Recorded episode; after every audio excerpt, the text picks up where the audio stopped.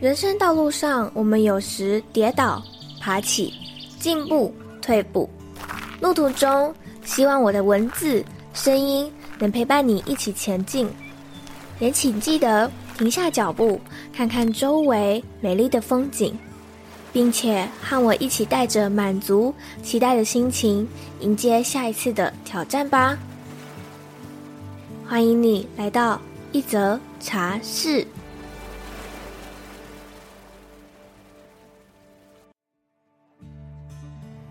集，P P 和我们分享了他为什么会开始灵性叛逆期，以及他在面对身心灵事物的转变。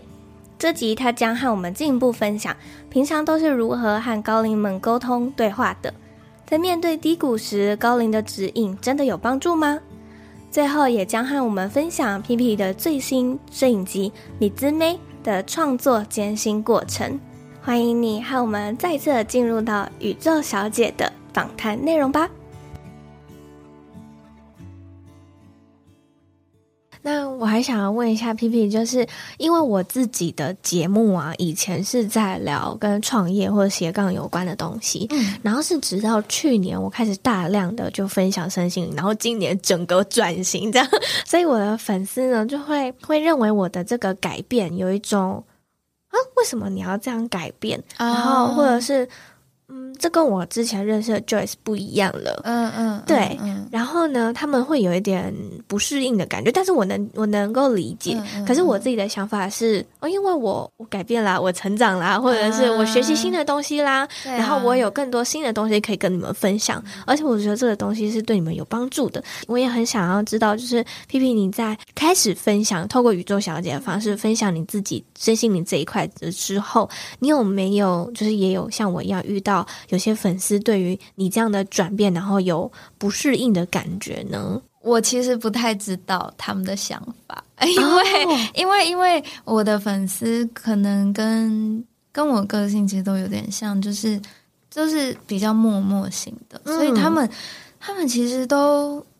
很潜水耶，就是比如说有一天发发了一个什么，然后他们才会突然说他们从什么时候时期，然后开始关注我，然后发现我有什么样的变化，然后什么，就是他们都是属于那种，就是平常也不太会来跟我互动，但是突然间某一天他们想到什么，然后他们会传一篇长文长文给我，然后我才会知道哦。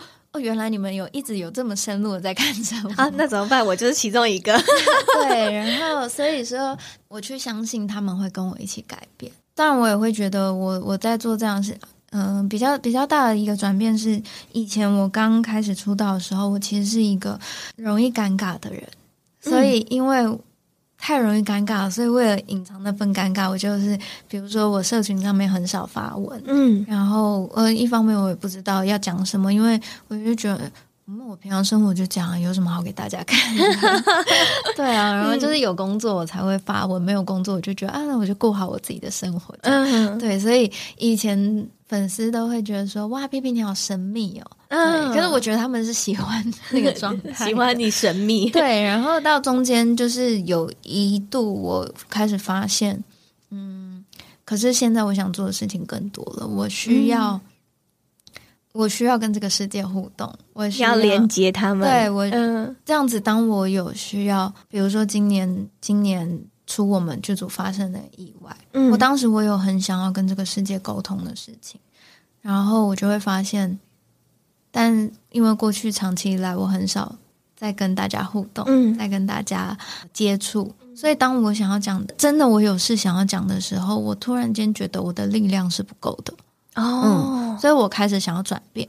我开始觉得我要好好的在意我的社群，嗯、我要好好的去经营那个所谓的知名度这件事情，嗯嗯嗯、所以，所以我就开始会比较比较活泼一点来跟他们有所接触、有所互动。但我觉得他们也需要时间适应跟转变，嗯嗯嗯、对啊。然后这就是会是一个转变的阶段。那在这个转变阶段，就是给双方一个。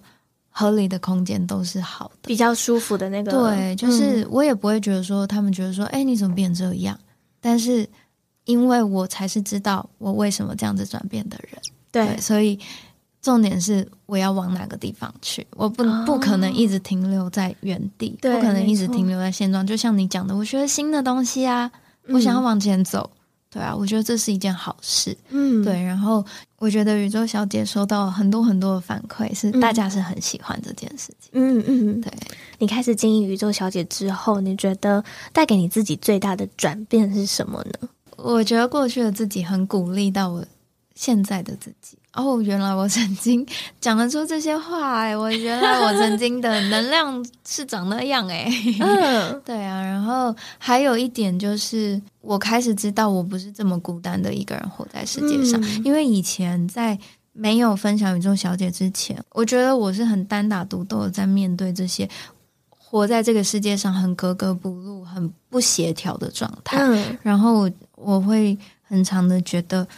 我不被这个世界理解，然后也没有人需要我，对，所以经营宇宙小姐之前，我都会觉得，嗯，我我跟这个世界是脱节的。后来有点转变，就是开始发现，不是这个世界不需要我，是别人不知道我需要他们，对，然后别人也不知道我会支持他们，嗯，所以后来宇宙小姐一开始做的初衷就是，我想要陪伴那些跟我一样正在。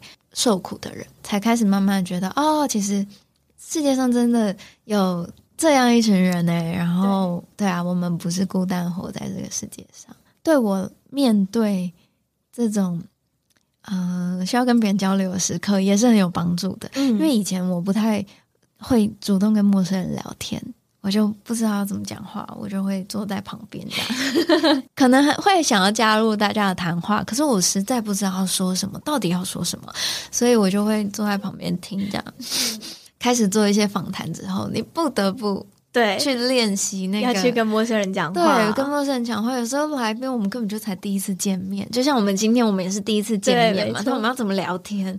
对啊，所以就是在这个过程中，你一点一点去突破自己的舒适圈。嗯，其实就是你你有了一件想做的事情的时候，它真的会把你带离原本舒适圈。在这个过程中，也许会经历到一个。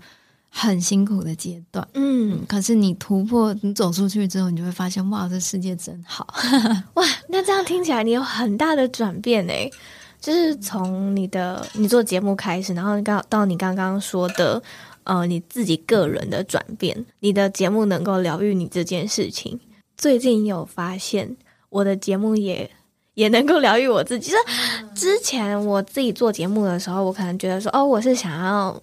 就是从我的来宾身上学习某些事情，嗯嗯，然后到后面的时候，我想说，哦，我是要做这些节目是为我的听众，然后结果就前一阵子的时候，我在很低潮的时候，然后我就不想要听其他节目，我想说，好吧，那我就听我自己的节目好了。结果我就选了几集，那是大概一一年前还是两年前的节目的时候，然后我听的时候，我就哇，竟然那时候的来宾。或者是那时候的我自己所说出来的话，都能够帮助现在的我。嗯，嗯，我意识到这件事情的时候，我就啊，天哪！我做这件事情是对的。对啊，对。而且现在呢，我觉得我自己做这个节目的另外一个动机是，我已经把它变成是我的日记了。嗯，对。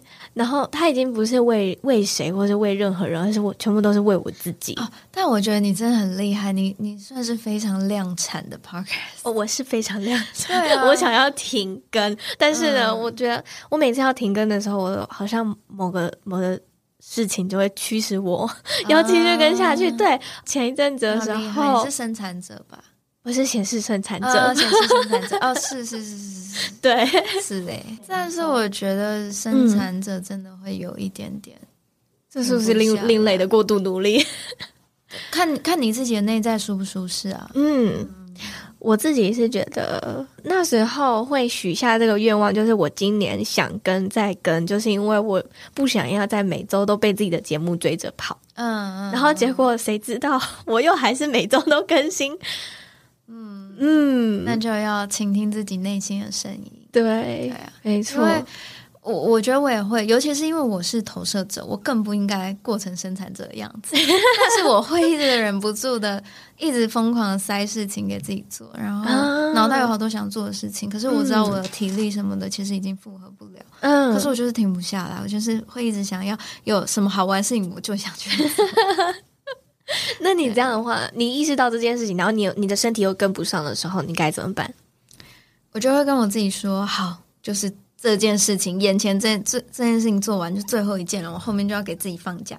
结果没有哎、欸，别人一来什么好玩事情，我是好好 啊，你又跟上。对啊，所以其实今年有一个蛮大的课题，就是在让自己学会放松。后来我我那一阵子确诊，就我前一阵确诊，嗯、然后就真的在那个时候，对，突然间有有一些感受是，其实放下来也不会怎么样。哦、对，我为什么要一直逼自己走？那你要去看。我今年看了一本书，叫做《刻意暂停》。嗯，这本书对他就是叫你要停下来。我那时候呢，因为我每一本我看完的书的时候，我都会请我男朋友帮我选，因为我不知道要选哪一本，因为每一本都想看。然后他又是不爱看书的人，所以他就会帮我选。然后呢，他那一阵子就帮我选了《刻意暂停》这本书。然后我就想，哈。我就是那种不适合暂停的人，嗯，结果呢，过没多久，我那本书我才看了大概五分之一吧。过没多久之后，我就因为尿道炎引发肾盂炎，然后我就住院住了五天。哇！然后我，然后我就带着这本书去住院。然后我那时候就跟我的粉丝分享，我就说。这应该已经不可以暂停，这是被迫暂停。嗯，但是这算是你的高我给你的一个刻意暂停啊。真的是，啊，因为我那时候就是躺在医院的时候，我就也有问，我就问说，我接下来要怎么办？嗯嗯，这我我这五天我整个工作停摆，然后我什么事情都不能做，然后我就只能就是躺在那，然后发烧再加退烧，再再发烧再退烧这样。然后他就说，你的工作。你的工作形态要改，你接下来要把很多时间放在你自己身上，然后你还有事，还你还有很重要的事情要去做。然后我出院之后呢，我就把我大部分的工作全部都 pass 给其他人，请他就是委托别人帮我做。然后我花很多的时间就是在休息这件事，对，然后还有养好自己身体这件事情。所以我觉得这就是那时候，呃，那场病要带给我的。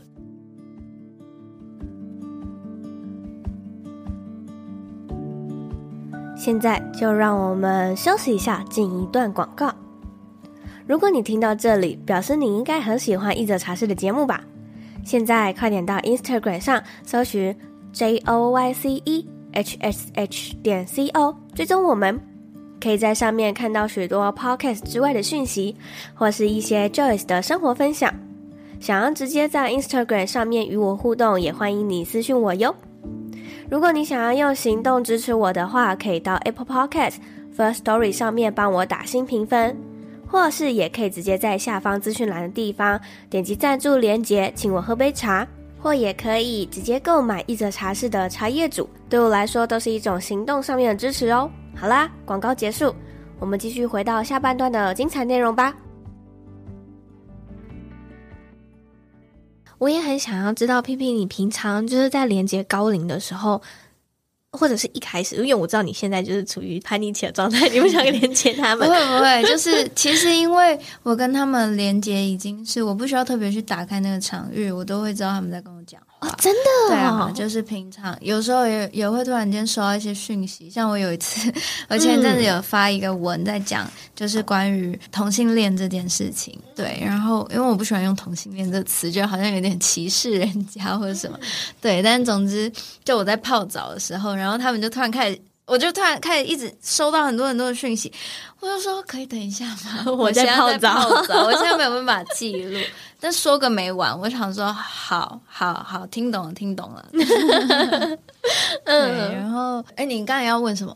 哦，我刚刚要问的是，就是你平常是连接他们都会去问什么，或者是像是你刚刚说的，好像是你无意间，然后就收到一堆资讯，所以是他们主动也能够。他们有想啰嗦的时候，他真的很不敬。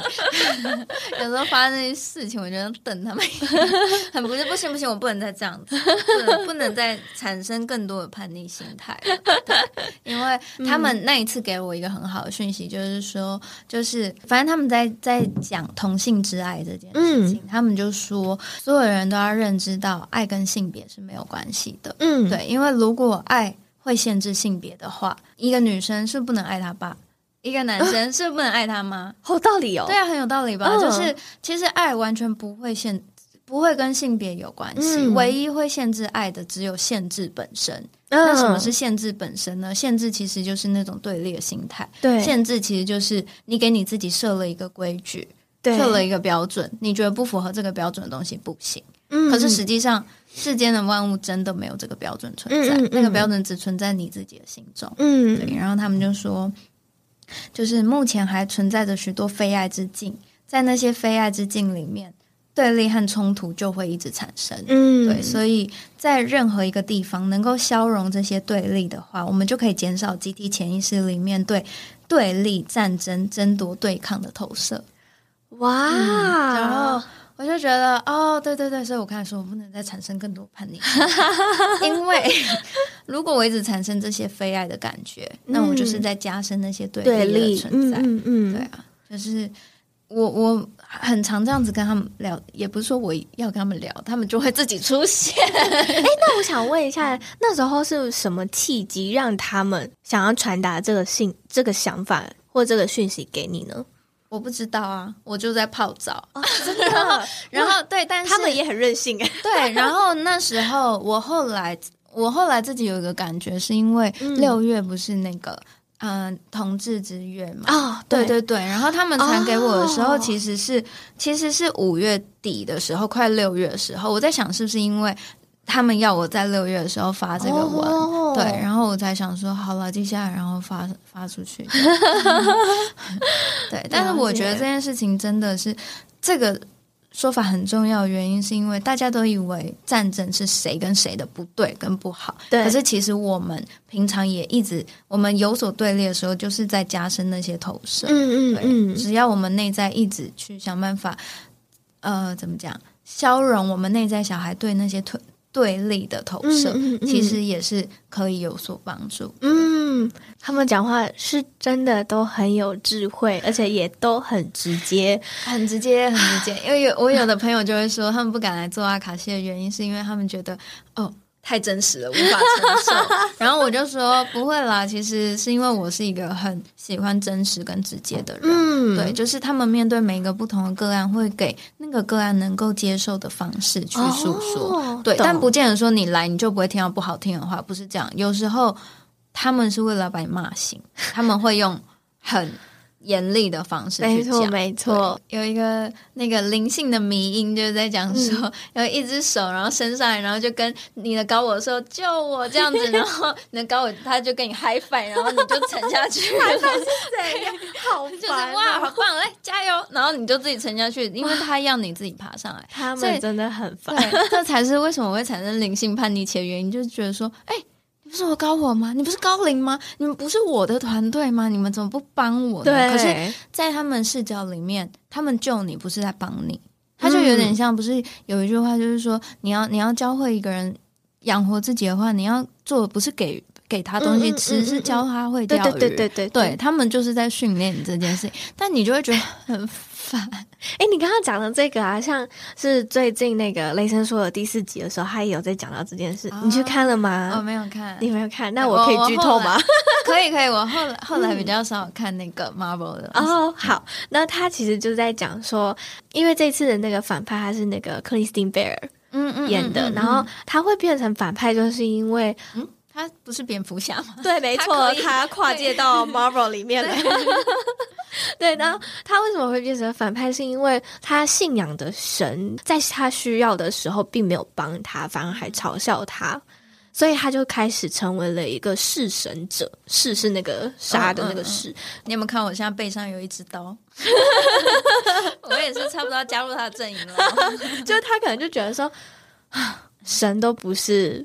好东西，就是在我们需要的时候，uh, 你们都不会出来帮忙。Uh, 然后我们我，然后你们需要的时候，我们就要，比如说给你们什么，给你们贡品啊，对啊，服务啊什么的。嗯、所以怎么这么不公平？嗯、所以他就发誓要把全宇宙的神全部都杀掉。好强哦，他好强，他很强，对 对。然后他讲这句话的时候，我其实好有感觉哦，就是对啊。当我们遇到困难，当我们遇到挫折的时候，如果我们向神祈求，或者向我们的高龄或者指导灵祈求的时候，他们就会 就像你刚刚说的，high five，那很棒，你意识到了，加油，加油，继续哦。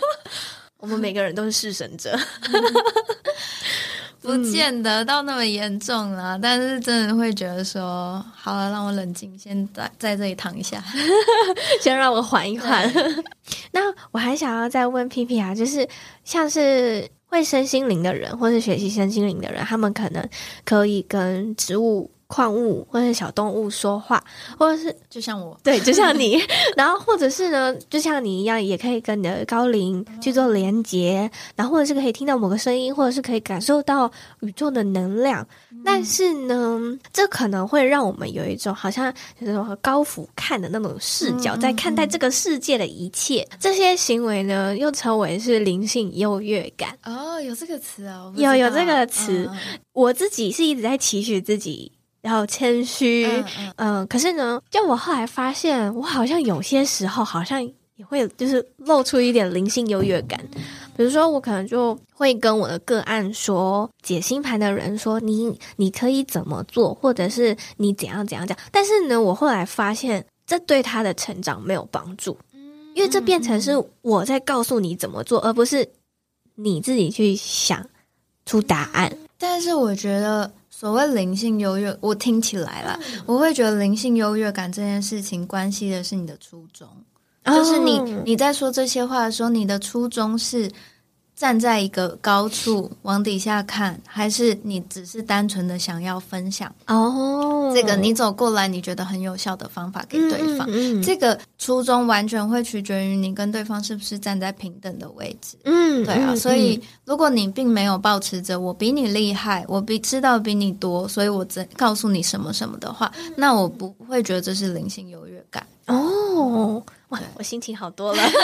当然，我觉得其实因为。我其实有时候也会觉得说我，我会不会说太多了？就是我当然知道他们有他们自己需要面对跟成长的地方，因为我也是这样走过来的。嗯，对啊，所以尤其是在做阿卡西的时候，你很需要去拿捏那个你能够说多少。对对，因为有时候说多了，他们反而会觉得有点反感。嗯，然后反而会拒绝去接收这个能量，对对，所以那个拿捏确实是重要，但是最重要，我觉得还是回归到你的初心，你带着什么样的心态来做这件事情，嗯、来传递这件事情。嗯、比如说，在做宇宙小姐的时候，其实我也很困惑这件事情，就是说我是谁呀、啊？我凭什么出来跟你们讲这些？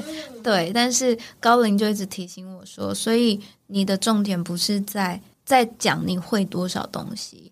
重点不是你会什么样的疗愈手法，或者是你可以你可以跟我们对话说什么，而重点一定要时时刻刻提醒自己是陪伴。嗯、然后对，所以我每一次，嗯、呃，第一集的时候，每次录音之前，我都会提醒我自己说，我今天是来陪伴大家的哦、嗯。对，然后这样子想的时候，我就会觉得放松很多。对啊，你就是找到一个自己最最核心的初衷，嗯，只要那个初衷，它不是站在一种优越的角度，其实你就不用担心自己会做到这件事。嗯嗯嗯嗯嗯，我心情真的好很多，不然我一直都觉得说我好像处于一个说也不是，不说也不是。是啊，因为对，因为确实我们在说跟做的事情是有别于一般人感知到的世界，你一定会时。刻处在一种自我怀疑里面是，是嗯，我我这样子是不是？哎，好像以为我自己懂得比别人多，可是实际上是，当一个当一个旧的信念需要被转换的时候，本来就会有领头的那些人，嗯嗯，对啊。如果领头的人也自我怀疑，那我是不是要跟他们待在一起，站在同一个地方的时候，嗯、没有人去行道世界？没关系啦，就是 一切都是没关系。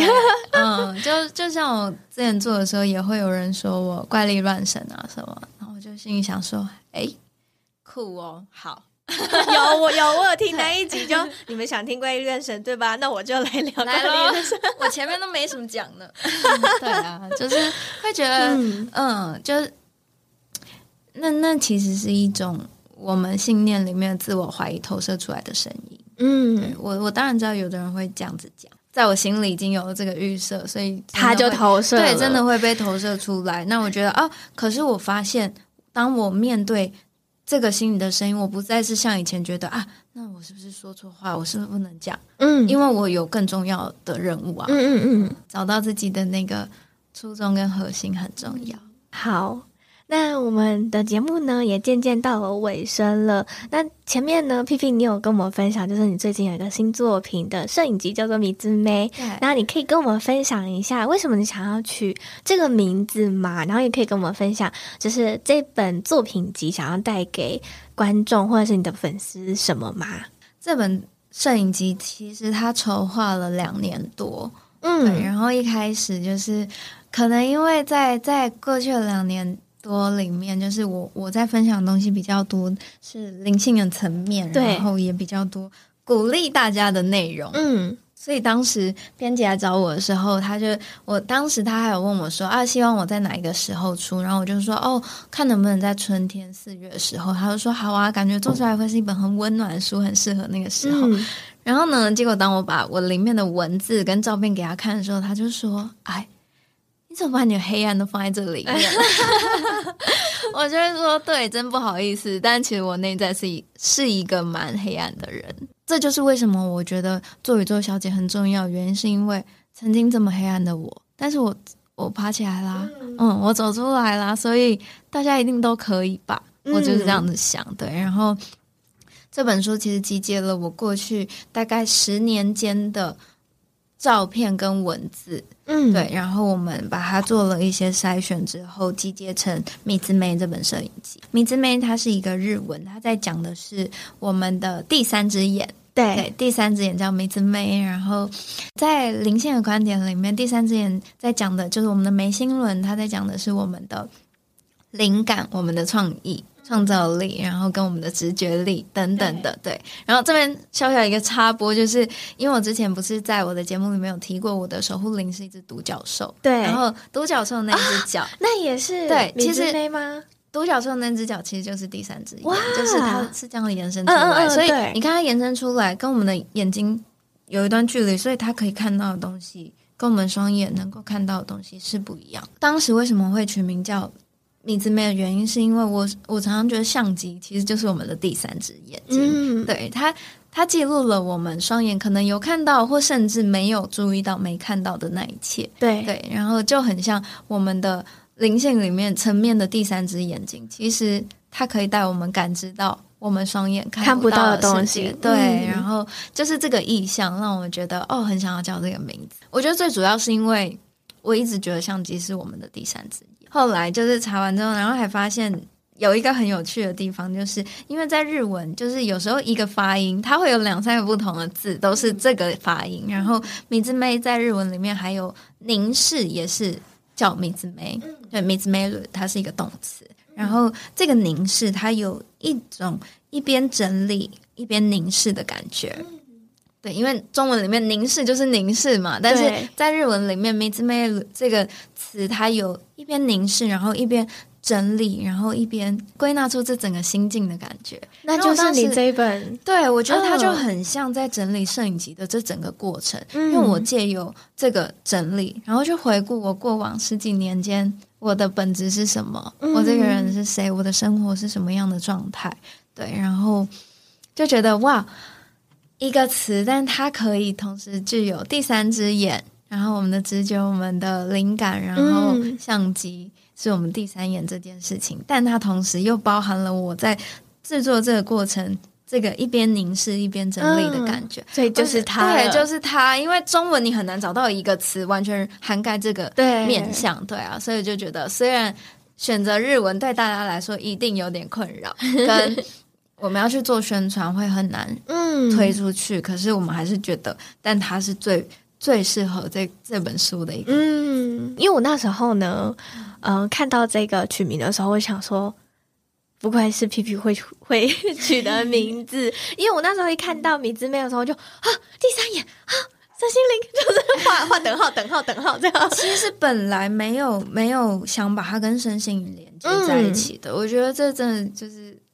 不是有人说，就是这些东西其实是安排好的。就像你，你身体有一个刺青师跟我说过，就是他觉得他在刺青这件事情，其实只是帮我们的身体长出他原本那个地方该有的图案跟印记。我就觉得哇，天哪！对，他在帮我刺青的时候讲这句，然后我就觉得哇，好棒哦，好像那个大卫雕像哦，米开朗基罗。对对对对对，有一些有一些艺术家不是都是觉得他们只是。有点像接受讯息之后，然后去塑造出这些作品。所以你在做这本书，或者是在取这个名字的时候，你也是这个感觉吗？就它真的是有一天突然冒出来的。哇、嗯，一开始不是叫这个名字、嗯、哦。对啊，虽然已经过好久，我也忘记一开始叫什么。是 那我想再问一下，因为你刚刚原本有说，就是你呃出版社是希望能够在春天就是上市这本书，嗯、那。现在好像离春天有点久了，而且春天是应该要讲的是去年春天，不是今年春天。所以想要了解一下，就是你在做这本书的时候，有遇到什么样的困难吗？哦，这真的太多了，这可能可以讲三天。再讲三天是吗？对，就是其实各个层面都有困难。一开始是在在光是在照片的挑选上，然后文字的整理上，然后因为我们这本书里面又翻成了日文，日文就是中日文都有，嗯、对，所以有一些翻译上的。困难之外，然后其实一开始最主要时间会拖很久，是因为我还一边在拍戏，我一边在工作，嗯、所以我能够去跟编辑好好讨论的时间其实。很少，对，然后编辑平常也蛮忙，嗯、所以我们就是在这个时间一直来回错过的情况下，然后就反正我们就觉得哦，反正把东西做好再上市就好了，所以我们就慢慢慢慢慢慢做。嗯、然后到后面，我就突然间觉得有点哎不对，这个时间真的越来越久了。就是不 行不行，我一定要专心来做这本书了。然后后来我们就开始开始弄内容，然后进设计，然后主要是在印刷的时候出了非常非常多的问题，就是纸张的选择上。然后我们终于送印之后，然后职场就说：“哦，因为我们拖太久了，他一开始帮我们保留的那张纸，他们已经出货给别人。那我们如果想要那张纸的话，我们要日本从日本空运来台湾，那就要再多付一大笔的运费。”嗯，对。然后我就想说，哈，好不容易终于送印了，这这怎么会没纸了嘞？然后没纸，第一个你一定就是赶不上你你要的那个时辰嘛。所以后来我们就紧急想说，好，那就换纸。嗯，对。然后换纸之后，就换到了一个我觉得，哎，也还还不错，就是。就是，而且后来职场还跟我们解释说，这张纸里面有百分之六七十是环保纸浆。嗯、然后我听了就觉得，哎，很开心哎，嗯、就是换纸是有意义的。对对，然后我就这样子跟自己讲，就是啊好啊，第一关就过了。然后后来就是还遇上了封面无法印刷，因为我们选的这个封面它是有点布，嗯、对，它是布。然后我们两张布这样子对表，对在一起，然后才包包成它的封面。那其实这个做法本来就不是。常规会有的做法，所以它就是有一点要赌一把的性质。然后没想到这个布纹有一点点粗糙，所以我们不管是烫印或网印，其实都上不去，它就没有办法被填满。可是你看到它封面这个眼睛，如果它没有办法被填满，就会很漂亮，就很怪，你就看不出来是一个眼睛的形状。嗯、对啊，然后还有名字，可能就印不上去这样。剩下两个礼拜就要交货，然后现在说那书印不上去，然后我就觉得天。然后设计师在最后一刻想到了这个印刷的方式，就是他还是找了一种特殊的网印，对，然后印上可以印上去，然后我就好喜欢哦。然后可是没有打样的情况下，你其实不能确定。对啊，所以你这一版是后来最终版，对，最终版，嗯，然后就没有打打样的情况之下，你也没办法确认。然后我就跟编辑说不管。我会全心的祈求这个做法可以，因为我实在太想要这个做法。我相信，如果我非常诚心的祈求，宇宙会帮我的吧。然后就后来就是我们还是送去打样了，然后就真的它可以印出来。嗯、可是，在要去裱的那一天，发现因为它的泡泡龙这个纸张，这个印法纸张，就是它会经过一个加热的过程，对，然后纸张会整个卷在一起。它就没有办法像这样做成书的封面啊，它会卷在一起。Oh. 然后我在那当下，我就觉得我要崩溃了，然后就会变成哦，好像无法使用这个做法，然后等于我们整个封面都要换或什么的。对对对。然后因为那里已经是很厚了，就是其实基本上就是每一天都会出一个问题。嗯、然后我那时候要训学那一天，我已经完全也不会生气，也不会难过，我就站在路边，我就笑出来，我就想说，哎，我看你还会给我什么样的考验？后来他们就找到方法，也解决了这个会卷起来的问题，但是就变里面原本我我想要放的引言什么的，就就没有印不上去。对，因为如果再印的话，又会再卷起来，这样。嗯嗯、我后来就真的有点受不了了，我就 我就跟高林说。是不是不应该做这么摄影机啊？还是说，嗯、还是说我内在有什么样的信念？我做错了什么？到底为什么会一直发生这些这么不顺的事情？嗯，就是怎么了嘛？因为我觉得我，我我就只是好希望有一个作品可以好好的退出来而已。对到底为什么会一直发生这些事情？然后他说什么？高林就笑了，他们就说 这就是创作。然后我就。翻一个超大白眼，我就想说，对不起，我刚刚也翻了白眼。我就想说，对啦，你说的没错，但我就觉得哇，觉得他们那种就是很幸灾乐祸的感觉，很讨厌。嗯、对，但是但是确实在那一刻，当他们这么说的时候，我才发现，对，其实这是我第一次这么完整的推出一。一本书的作品，嗯，我确实不知道这过程，有可能每一个人做书都发生这个事情啊，哦、是我不知道而已。对对对，所以，我我把这些东西看得太重了，嗯，然后我才开始有一点退一步，然后冷静下来，想说，哎，对，其实这就是创作过程，嗯，对，因为回想，比如说拍片，在现场就是会有五万八千种问题，问题，对啊，对，然后。然后我自己也导过一两支 MV，确实，你到上片的前一刻，你就是会发生超多问题。嗯、对，只是因为我第一次做书，我忘了。啊、嗯，你可能觉得就是哦，很顺利啊。对，因为我想说，大家不就是就是搞交出去，然后印刷好，然后就上市吗？所以我就觉得，虽然他们有时候讲话真的很讨厌，但是，但是他确实会讲出最核心的东西。这时候，如果你能够静下来，冷静的思考跟接受的话，嗯，那你就会有所。但还是可以讨厌他们。啊、没有，没有，没有，没有，没有。我前几天呢，我又呃，我看了另外一部电影，叫做《侦探少女福尔摩斯》。对，然后呢，那部电影里面就有一句台词，我觉得印象很深刻。呃，他就说：“你有情绪了，能够理解，但是没有必要。”嗯，对。然后我觉得这件事，就这句话，你可以运用在各方面。但是呢，我必须要就是画一个大大的但是，我们都是人。对，人就会有情绪。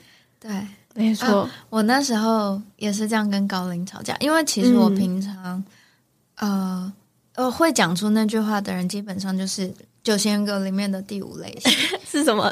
超、嗯、超级冷静型，冷静型的。但是很多侦探都是，嗯、因为他们看的是事情的。本质核心，他们看的不是那些情绪，嗯、因为我们很容易被情绪影响的时候，嗯、我们就无法客观的去看待这些事情，嗯、然后无法去梳理那个脉络。没错。可是五行就是一个最怕掉入情绪的。状态里面的一个类型，所以他们会反而很疏离，然后站在这个世界外面去看这个世界发生什么事。嗯、那因为我的侧型刚好是五行，哦、对，所以我会，比如说你刚才前面讲的的时候，我就会想说，哦，我一边在听的同时，一边在梳理那个脉络。哦，可是我听见的是什么什么？哦、对，所以我觉得我平常在工作的时候，已经是一个很很很尽量不让自己掉入情绪的那个状态。嗯、但是今年灵性叛逆期的时候，我确实就是拍桌跟他们说。我知道，我知道你们说的是对的，可是你知道对我来说公平吗？我是一个人，我也会有我想要去得到的成就感，嗯、我也会有我想要经历的喜怒哀乐，我的快乐。你们用你们在上面的那些标准来要求我，实在太过分了。对，但是后来我就觉得，对，可是这件事情很重要，就是我们还是一个。活在这个世界上的人，嗯、所以接纳自己的那些情绪很重要，很重要。对，对就是有时候反而会因为太过于想追求那个灵性的状态，觉得说“哎，我要很超脱”，然后去压抑到自己内在小孩。嗯，对，就是我觉得我那时候很痛苦的地方就在这里。嗯嗯，祝福你的这一本书接下来能够顺利的 贩售。这本书原本要印在里面的引言，我可以分享给大家，啊、因为我觉得很适合做作为今天的结尾。好，苏菲派的那个诗人卢米，就也是苏菲派的那个核心嘛，对。然后他曾经写过一段诗句，他说：“会伤害你的，也会为你带来祝福。黑暗就是你的蜡烛。哇，送给大家，谢谢谢谢 P P 今天的分享。那最后呢，我都会问我的来宾固定的问题，就是、嗯、如果你的生命直到此刻的话，会有遗憾吗？没有，赶快！我好想知道生命的真相。迫不及待希望就是眼睛，就今天晚上睡过去之后，然后起来我已经在天堂，然后发现哇，我懂了。我好想赶快知道这一切到底是怎样。让我回去我来的地方吧。我觉得这个这个回答是我第一次听到，那我也觉得蛮有趣的。吗 好，那最后呢，如果听众朋友们想要买到这一本摄影集，或者想要找到你的话，可以在哪里找到你呢？嗯，大家可以就是在我的 IG 或者是粉丝专业上面看到我们有发那个预购资讯，嗯、因为它目前就是印刷。出了一些问题，他、嗯、还在整顿当中，所以目前还是预购的状态。嗯，对，然后大家也可以搜寻那个 Moon Bookshop，就是 M O O M，然后 B O O K S H O P，对，就是我们目前在他们的网站上做预购。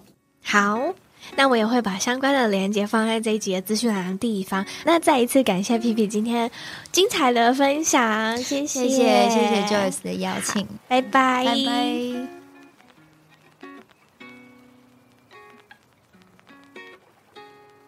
听完这两集之后啊，我自己觉得灵修真的实在是一件非常困难的事情。它要你去完成你此生想要学习的课题，以及你需要去修炼的内在。但是呢，它好像又会在你非常痛苦、感到绝望、低谷的时候，没有办法为你伸出双手帮助你一把，因为你必须要靠你自己的力量。靠你自己的力气站起来，但这是非常违反人性的一件事情。说穿了，人类就是一个很懒的生物。如果可以很简单、快速的弹一个手指，解决你今生所有的烦恼，解决你今生或累生累世需要去修炼的课题，那接下来的人生不就很无聊了吗？我们就是为了要体验这些喜怒悲恐忧。而来到这个世界，但我听过一个非常吊诡的事情，这是我妹说的。她讲出一个非常有智慧的话。她说，在生命的源头那么的美好，那么的无忧无虑，所以觉得很无聊，决定要投身到地球去体验这些喜怒悲恐忧。但是体验了之后，又要我们去放下那些负面的情绪，放下那些负面的想法，这样我们才能达到。无忧无虑的境界，这不是一个很奇怪的循环吗？嗯，没错。我听完之后也觉得这是一件很矛盾的事情。我也不确定，也不知道为什么我们要来到地球去体验这些，然后再回到那个源头，享受那个天堂般的过程。那如果天堂过久了，我们又要再投身到地球去体验这些吗？我在这里画一个问号。让你们去思考思考。嗯，我自己是还没有找到答案啦。如果我找到答案的话，我应该就不在这里了。